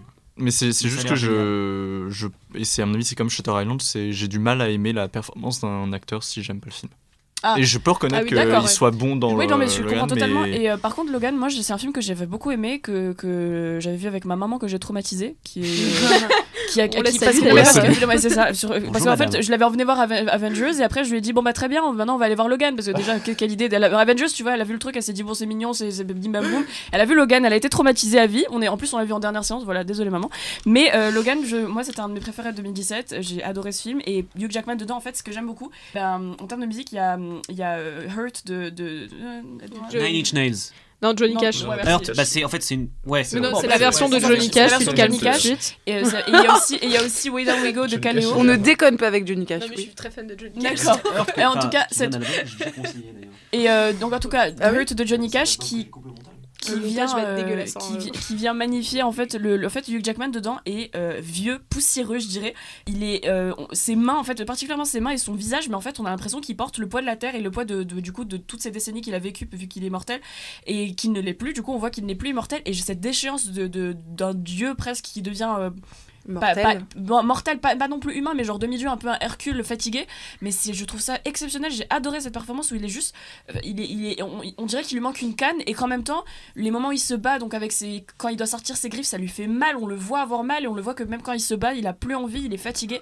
Et je trouve que c'est vraiment. Euh, moi, j'ai été particulièrement touchée. Du coup, voilà, c'était mes 8 acteurs de la deuxième. Bah, pour. Euh, oh, pardon. Excuse-moi, oui, non, pour rebondir là-dessus, euh, c'est vrai que moi, en posant cette question, j'essaie aussi de regarder un peu. Euh, enfin, pour moi, c'est aussi une question qui se pose c'est quels acteurs euh, se, sont, et, se sont révélés pendant cette décennie, ou réalisateurs d'ailleurs. à ce titre-là, je pense qu'Adam Driver est vraiment, c'est vraiment un mm. très bon exemple. Hugh Jackman, pour moi, bah, il a un peu. il, a, il a vraiment un peu une. Enfin, Bon, bref, non, pardon, j'ai recommencé. moi, là, une performance qui m'a énormément marqué de Hugh Jackman, c'est sa performance dans Prisoners de Denis Villeneuve. Et pour le coup, je trouve que Denis Villeneuve, bon, c'est je l'ai jamais mis en, en top de. Enfin, ça n'a jamais été un de mes top films, mais je trouve que pour le coup, il s'est très, très solidement installé euh, au cours de cette décennie. Mm. Donc, euh, Incendie, euh, Sicario, Sicario qui est vraiment exceptionnel. Enfin, en tout cas, il y a, y a, y a quelques scènes qui sont vraiment bien. First Contact, et qui va faire du, Dune. voilà, un monument de la science-fiction. Moi, j'ai vraiment très hâte de voir ce qu'il va faire avec ça. mais en tout cas, oui, la performance de, de Hugh Jackman dans Prisoner, c'est même de Jack Gyllenhaal et Paul Dano, qui sont aussi aussi dans ce film-là m'a beaucoup, m'a beaucoup marqué. Et c'est vrai que pour le coup, lui, il est, il est vraiment très étiqueté. Bon, bah voilà, c'est un peu, pour moi, c'est son, son rôle type, ce serait son personnage dans, dans The Greatest Showman. C'est vraiment le. Voilà, il est, il est souriant, il est généreux, solaire. Et là, pour le coup, dans le film, voilà, comme dans le film de Logan, comme dans Prisoners, il a vraiment pris ça à contre-pied. Et ça m'a, c'est quelque chose qui m'a, que j'ai vraiment beaucoup aimé, quoi. Bah écoutez, je pense que là-dessus, vous aurez sûrement compris, euh, chers auditeurs, que en fait, cette émission, c'est surtout l'occasion pour nous de faire plein, plein, plein de coups de cœur sur euh, plein de films euh, différents qu'on n'a pas forcément toujours l'occasion d'évoquer ici ou qu'on a l'occasion d'évoquer, mais pas toujours d'en parler aussi longuement. Et on s'est dit que bon, ce serait peut-être marrant aussi de, du coup, de faire le côté coup de gueule et de vous parler un peu des flops de la décennie. Donc, des, des films qui sont pas forcément les plus mauvais, c'est pas ça la question, parce que des mauvais films, déjà, on en mange à la pelle, donc c'est pas la peine de vous en conseiller. Des films sur lesquels on a été déçus ou euh, parce qu'ils ont reçu des récompenses, par exemple, ou parce que beaucoup de gens ont aimé et pas nous, des films qu'on attendait et qui se sont révélés euh, pas forcément à la hauteur de nos attentes. Voilà quelques films qui, euh, pendant la dernière décennie, n'ont pas été à la hauteur selon nous, indépendamment peut-être de qualité qu'ils peuvent avoir. C'est aussi le moment de râler parce que on est quand même, voilà, on aime ça. Donc Claire, je sais que toi, tu as T'as une idée assez, euh, assez forte de ton. Oui, alors euh, pour le coup, c'est vraiment plus une déception qu'un flop parce que objectivement, c'est pas un naufrage total. Et je sais que même certaines personnes l'ont aimé euh, à Popcorn et puis enfin et, ailleurs. Et donc, ça s'agit de Valérian et la Cité des Mille Planètes de Luc Besson. Moi, c'est vraiment les attentes que j'avais vis-à-vis de film, de, que j'avais vis-à-vis de ce film qui, qui, ont, qui ont vraiment joué en ma défaveur. C'est-à-dire que déjà, bon, bah, la bande-annonce, il y avait une reprise des Beatles là-dessus. Ça promettait déjà c'était en plus de la science-fiction en France, euh, bon, bah voilà, enfin bon, le, film était quand même en langue anglaise, mais voilà, c'est euh, cinéma de genre en France, euh, de la science-fiction. Moi, je suis assez fan de ce genre, et donc, tout ça, j'avais énormément d'attentes. Le, trailer promettait et pouvait promettre, enfin, même le titre, La Cité des Mille Planètes, ça pouvait promettre un, space opéra assez grandiose. Et pour moi, ça a été une, déception, une déception totale. Le film est, vraiment très naïf. Chaque, chaque parole est une punchline complètement interchangeable. Les, les personnages n'ont aucune alchimie enfin donc c'est euh, Dane DeHaan qui avait un, plutôt un bon début, qui a eu, qui a eu certains films assez intéressants. Il avait fait euh, euh, Chronicles. Chronicles et puis Life avec Robert Pattinson. et pour le coup, il est plus, plus trop présent, mais en tout cas, il avait fait quelques trucs intéressants. Et puis Cara Delevingne. Et voilà, franchement, moi c'était. Mais pour le coup, je reconnais tout à fait que cette... enfin, le fait que je m'en souvienne de manière aussi marquante, c'est vraiment que j'avais une attente énorme vis-à-vis de ce film et, et que vraiment, voilà, c'était pas bon. Bah, J'avoue que j'ai un peu l'effet inverse, puisque j'ai vu euh, totalement par hasard, euh, sans, enfin, je l'ai même pas vu en France, jusqu'à la garde l'année dernière. Et quand je l'ai vu, je me suis dit euh, que c'était vraiment un film insipide, plat, que j'avais, enfin vraiment, je, je, me disais, en fait, je savais même pas qu'il était sorti récemment. Je pensais que c'était un film qui devait dater de 2008, enfin un truc vraiment.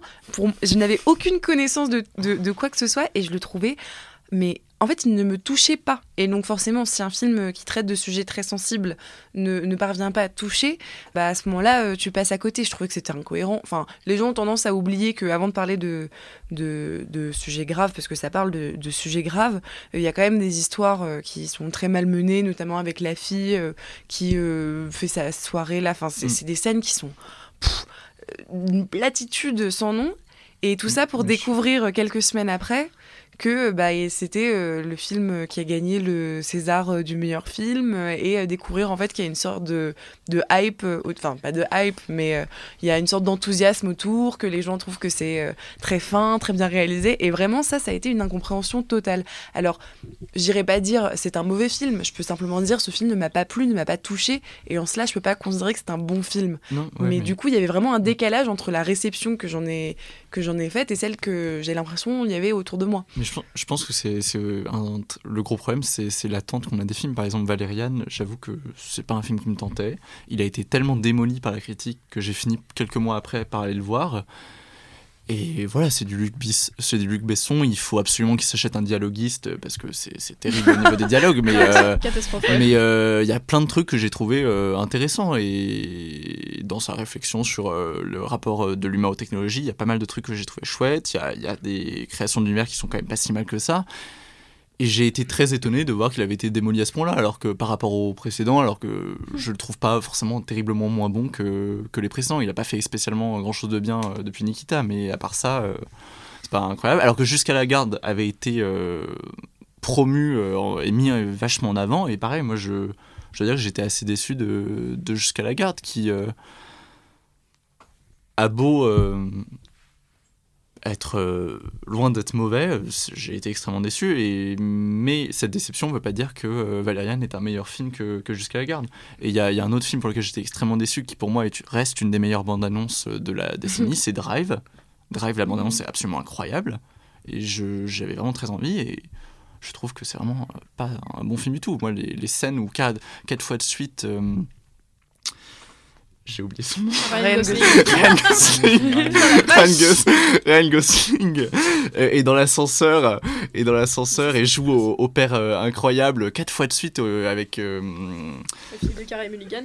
Carey Mulligan qui, qui, qui, le regarde avec un air attendri, absolument ridicule. Enfin, je sais pas, c'est. Voilà, c'est un. que l'autre scène de l'ascenseur où il se chope, ça c'est une scène exceptionnelle. C'est une des plus grandes scènes des années 2010. Mais je. Ouais. Moi j'avoue que j'avais pas du tout accroché. Il y a un autre film donc, qui avait été beaucoup euh, mis en avant, c'est euh, Get Out.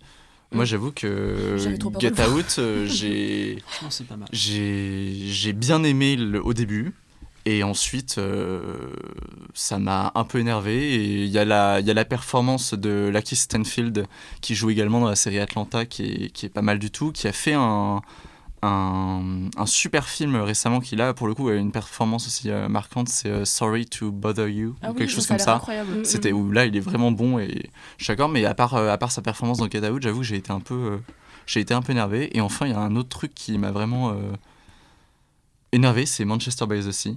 Pour le coup, pareil, qui a été, euh, qui a été avancé comme un truc euh, incroyable. et je, voilà, moi, j'avoue que mm. je, je supporte pas Affleck. Et, euh, ce, qui est, ce qui est super sympa à savoir à propos de Monsieur Affleck, c'est qu'il est toujours en instance de procès pour harcèlement sexuel. Et que quand il a gagné son Oscar, c'était du coup mais je crois juste avant ou juste après MeToo. Juste avant. juste avant. Et en fait, quand il a gagné son Oscar, c'est Brie Larson qui devait lui remettre son mm. Oscar, qui était très, très, très énervé. Ça se voit à l'écran. Donc voilà, c'est juste une anecdote. Ben ou Casey? C'est Casey. Non, non, Ben Affleck. Du coup, non, pardon, je, quand j'ai dit que je déteste Affleck, je parlais de Ben Affleck, Affleck. il est plutôt bien quand même. Mais, euh, mais... voilà, j'avoue que je l'ai détesté Manchester by the Sea et c'est un film qui m'a vraiment beaucoup énervé. Est-ce que du coup, euh, Rita, tu veux, tu veux toi nous dire euh, Alors quels sont tes Il y, en a que j'ai vraiment pas aimé et il y en a où j'ai été déçue, comme ce que tu étais en train de dire. Ceux que j'ai vraiment pas aimé, c'est Mad Max Fury Road, que tout le monde a adoré. Voilà, euh, donc je, je, reconnais, mais moi je sais pas, j'ai pas du tout aimé. Je saurais même pas vous dire pourquoi. Je l'ai vu, j'ai fait, oh, il est bof ce film. Je, bon, bah, après, j'ai vu qu'il était partout aux Oscars, j'ai fait, B. Voilà. Ensuite, Manchester by the Sea, et de manière générale, cette, cette année-là aux Oscars, euh, c'était très nul. Il y avait euh, pas grand. Attends, il me semble, c'était 2015. quelle année. En tout cas, en 2015, quand Spotlight a gagné l'Oscar du meilleur film, j'ai vraiment fait. Ah Alors, Spotlight, il y avait, il était pas mauvais, mais juste il n'y avait rien dans ce film. Il n'y avait absolument rien. Enfin, il y avait Rachel McAdams qui, qui tournait en rond avec Marc Ruffalo en train de demander aux gens, vous, vous connaissez des pédophiles? Pardon. Et non, mais c'était c'est ça. Voilà. C'était Élise euh, Lucet. Euh... version Lucien, tu vois. Euh, mais après, il y avait donc. Les euh, Français veulent savoir. Donc, Ad Astra que j'ai vraiment pas aimé, mais genre vraiment profondément détesté cette année, Ad Astra les films que j'ai vus où j'ai été déçue parce qu'on me les a vendus comme étant exceptionnels, c'est souvent des films euh, qui vont du coup au César ou aux Oscars. Et en fait, c'est parce que euh, c'est le, le, tout, le, tout le délire de For Your Consideration où ils envoient, euh, ils, font, un max de com pour marketer le mm. truc comme étant exceptionnel. Et après, je suis forcément déçue. J'avais une idée de film en tête qui vient de sortir parce que voilà, mais ça va me revenir. Mais ouais, donc. Bah, Green Books à certains oui, égards. Green Book. Ah L'année dernière. alors, que, alors que pour le coup, c'est une autre des performances pour moi, pour le coup, je trouve marquante de Mahershala Ali qui dans Moonlight était, euh, était top en second rôle. Tout à fait. Ah, le premier homme musulman à gagner un Oscar. Et j'étais hyper. Euh, et j'avoue que Green Book euh, a été une déception mm. frustrante. Viggo Mortensen, et enfin, il y, a un bon duo entre les deux pour le coup. moi, j'ai pas passé un mauvais moment devant Green Book et principalement grâce à ses performances, même si Mahershala Ali est ah, et quand même au-dessus. Je vais quand même juste dire un mot. Euh, Jusqu'à la garde, moi j'ai beaucoup aimé, mais on est. non, non, mais le défendre. Tiens, tiens juste c'est pareil. Je, je dis pas que c'est un mauvais film, c'est juste que ça a été une déception bah, et voilà. Et comme Drive, qui a été présenté comme un film incroyable, et moi, le jour où j'ai vu Drive, euh, voilà. Mais alors justement, ce qui est très étonnant parce que moi je considérais que Drive, enfin, Only God Forgive, c'est vraiment la continuation de Drive. Je préfère largement Only God Forgive. C'est Nicolas Winding Only God Forgive, je trouve que c'est un film super génial. Il est dans mon top 10 d'ailleurs. Mais pas Drive. Mais c'est vrai que ça me paraît étrange de pas aimer l'un Du coup, pour conclure sur ce que. Alors là, je vais me faire taper dessus par absolument tout le monde. Enfin, peut-être pas ici, mais en tout cas de manière générale, parce que ce film a une grande fanbase. Et je ne dis pas que je ne l'aime pas. J'ai beaucoup aimé ce film, mais juste, je ne comprends pas qu'on l'érige en, en tant que, que Dieu. C'est Call Me By Your Name. Je, je suis totalement d'accord avec toi. Alors pour info, ça a été le top 1 de, de, de la somme des tops de popcorn l'année dernière. C'est vrai? Oui, de la ah, le top 1. Et alors après, après comme c'est un film qui était jamais mis en top 1, mais comme tout le monde l'a mis dans son top, euh, oui. Alors moi le truc c'est que moi j'ai bien aimé Call Me By Your Alors j'ai bien aimé Call Me By Your Name à certains égards, mais la plupart du temps j'ai pas trop aimé. Et je surtout en fait moi quand il est sorti ça a fait genre et Timothée Chalamet est arrivé et a dit je serai à partir de maintenant. Votre dieu. Mais non mais c'est vraiment ça il s'est érigé comme Je suis Jésus-Christ ta bah voilà, juste Call Me By Your Name, j'ai pas trop compris. J'approuve totalement. Et euh, bah, c'est bien que tu parles de Call Me By Your Name, parce que moi je vais pouvoir parler d'un autre film de ce type, euh, qui est le, donc Luca Guadagnino, c'est Suspiria le remake qui est un film que moi je suis grand fan de Suspiria l'original et qui à part Dakota Johnson et Tilda Swinton qui se lancent des regards fougueux comme j'en ai jamais vu au cinéma absolument géniaux dans certaines scènes. Et on aime beaucoup Tilda Swinton. Et on aime beaucoup Tilda Swinton. je pense qu'on ne l'a pas assez dit c'est la plus grande actrice de tous les temps. Only Lovers uh, Left Alive elle était, incroyable. elle est super partout. Existe-t-il vraiment un film où Tilda Swinton n'est pas bien? La réponse est non. la réponse est non. parce que même le dernier Jarmouche qui était pas terrible elle est bien dedans voilà Tilda Swinton qui joue l'irlandaise euh, samouraï dans, dans, chez, dans The Dead Don't Die, c'est trop bien. Bon. Mais voilà, donc on va, on va conclure peu à peu. Peut-être le Est-ce que tu pourrais nous donner le top 10, Jeanne, le vrai, le final? Alors juste, je précise avant toute chose, donc que ici on était euh, seulement 5, qu'on a parlé de euh, nos euh, tops à nous, de nos flops à nous, des acteurs auxquels nous on pensait, qu'évidemment on n'a pas pu concerter l'ensemble des chroniqueurs de Popcorn et des membres de Close Up pour préparer l'émission, mais qu'en revanche on a réussi à avoir en tout cas le classement, le top 10 des films de la décennie. Et, à cet égard, je me suis beaucoup en pour faire le, classement et notamment il y a quelque chose dont vous allez vous rendre compte, c'est que il y a beaucoup de ex il y a beaucoup de ex parce que tout simplement avec le comptage des points, bah forcément euh, il y avait. Mais du coup euh, tu mettais des points différents. Tu mettais par exemple 10 points pour le premier et un point. Si le premier film c'est pas Transformers, je quitte la salle. On va faire une note méthodologique qu'on vous postera. Donc. c'est important. mais c'est hyper important. a été. On aurait pu, on aurait pu donner 20 euh, points au premier et 10 points au deuxième. Tu vois. Et donc je vais tout de suite vous, vous, vous faire le décompte. Malheureusement pour toi, Hugo, le dixième film de ce top 10, c'est Drive de euh, Nicolas Wendig-Refne. Euh, je le prononce à l'allemande, mais je crois pas qu'il soit allemand. il, est, il, est, il, est, je crois qu'il est, que danois. c'est Il est danois ou norvégien Nicolas Wendig-Refne, euh, qui est donc sorti en, en 2000. Ah oui, danois. Nous sommes francophones, donc à partir de là. Eh, je suis déjà en retard. Qui est donc. Non, mais surtout qu'il en a fait des mieux. Bon, qui est donc sorti en qui est donc sorti en 2011 et qui avait quand même fait euh, un peu sensation à l'époque, euh, notamment parce qu'il utilisait plein de néons, ce qui a inspiré tous les clips de Necfeu par la suite. Et euh, on va passer du coup, on va passer du coup au numéro 9.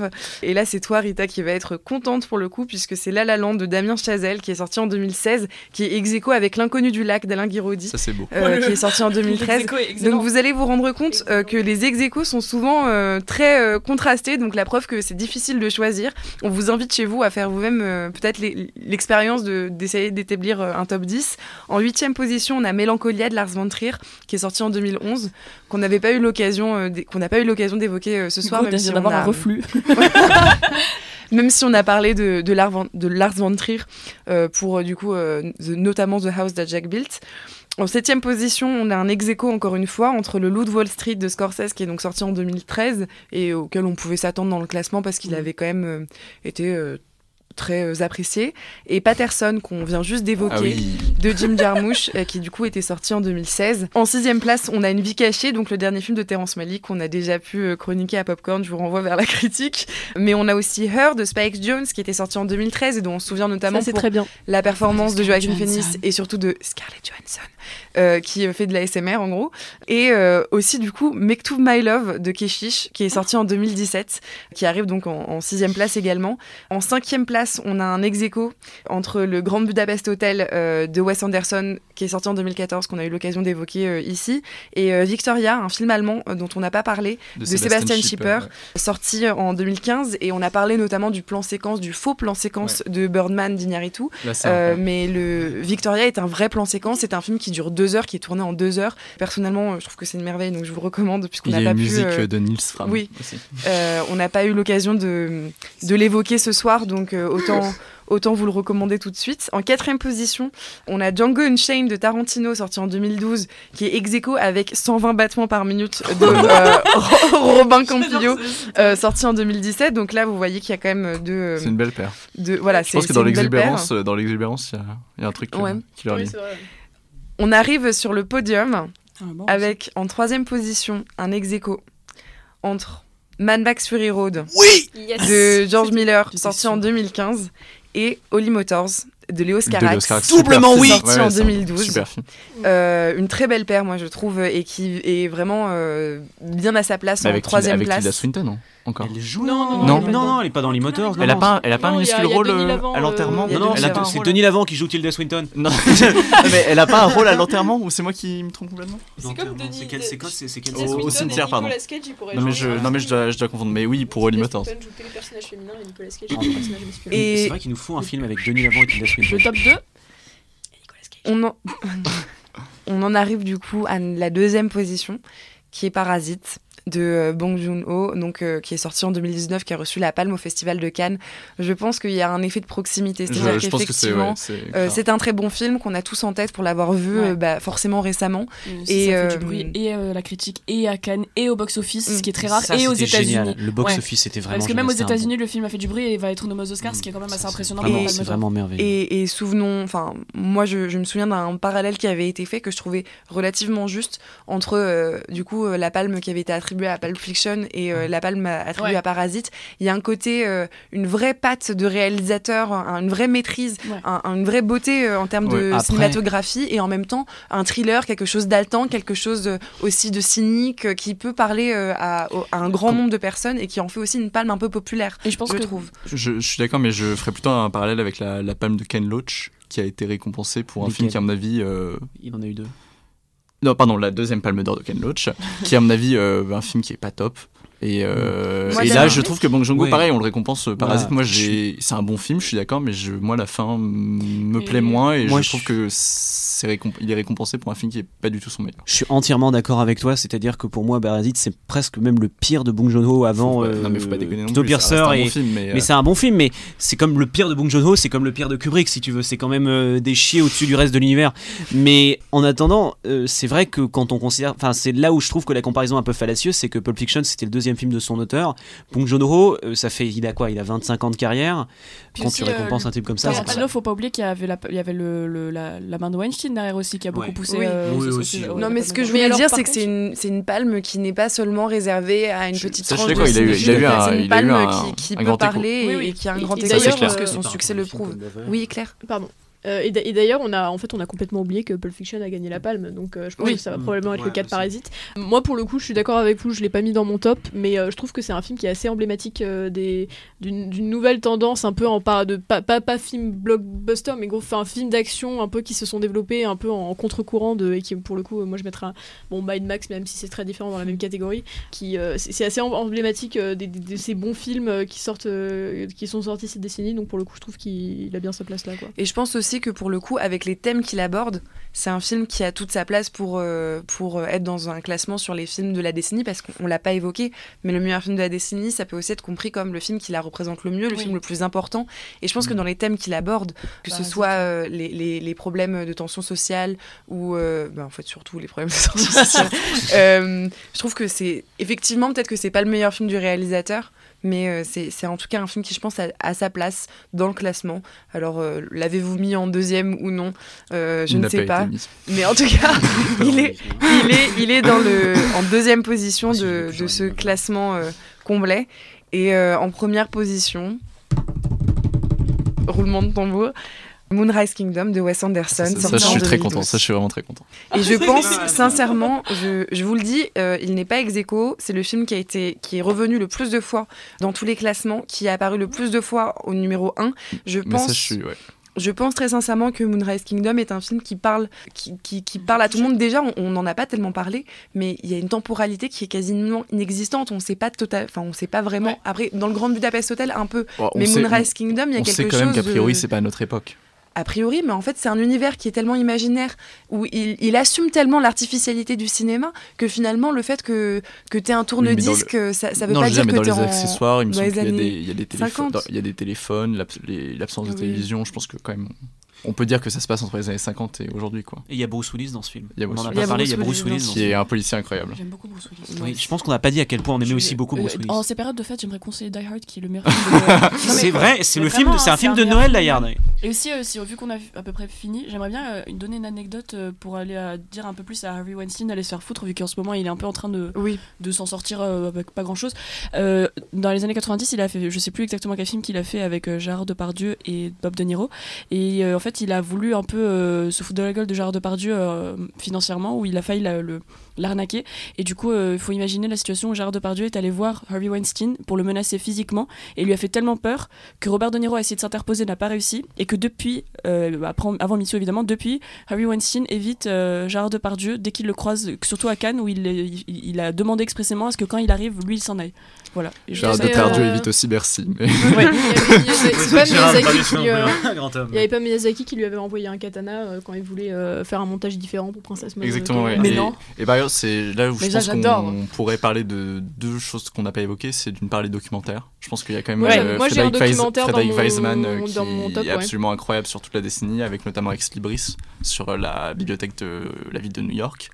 Et ensuite, les dessins animés, je pense qu'il y a quand même. Ah, mais là, là, il y a quand même pas mal. On n'a pas. Il y a les contes de la princesse Kaguya, il y a le vent soleil de Ce qu'a fait Masaaki Iwasa depuis euh, des plombs. Il y a. Il y a J'avais évoqué brièvement ma vie de courgette. Euh, la fameuse invasion des ours en Sicile qui est sortie il y a. Qui est pas mal du Et surtout, euh, comment j'ai perdu mon corps. Je sais pas si. Comment j'ai perdu mon corps Surtout, comment j'ai perdu mon corps qui est sorti récemment. C'est la main J'ai pas accroché. J'ai pas vu. Mais non, sur les documentaires, bon, moi, pour le coup, je l'ai mis dans mon top. Alors, je retire ce que j'ai dit pour Inside Win Davis. C'est le top le plus personnel j'ai mis Citizen 4 euh, dans mon top. Mais alors là, pour le coup, c'est vraiment. Enfin, le, côté cinématographique est complètement, euh, est complètement secondaire par rapport à ce qu'il raconte, parce qu'il arrive à prendre euh, sur le vif des événements absolument extraordinaires. Donc, c'est sur les révélations de Edward Snowden. Et ce qui est incroyable dans ce film, c'est que c'est un thriller, en fait. Et c'est. Ah, avec Benedict Cumberbatch non, non, Ah non, ok. C'est le documentaire, en fait. C'est le documentaire, et en gros, au moment où il a fait ses révélations, il a appelé une documentariste, qui du coup est réalisée par une femme, parce que c'est Laura Poitras. Et en fait, elle s'est mise à filmer dès qu'ils l'ont commencé, qu'ils l'ont vu. Donc, on vit vraiment les événements. Et il y a ces scènes incroyables où par exemple ils se sont dans l'hôtel.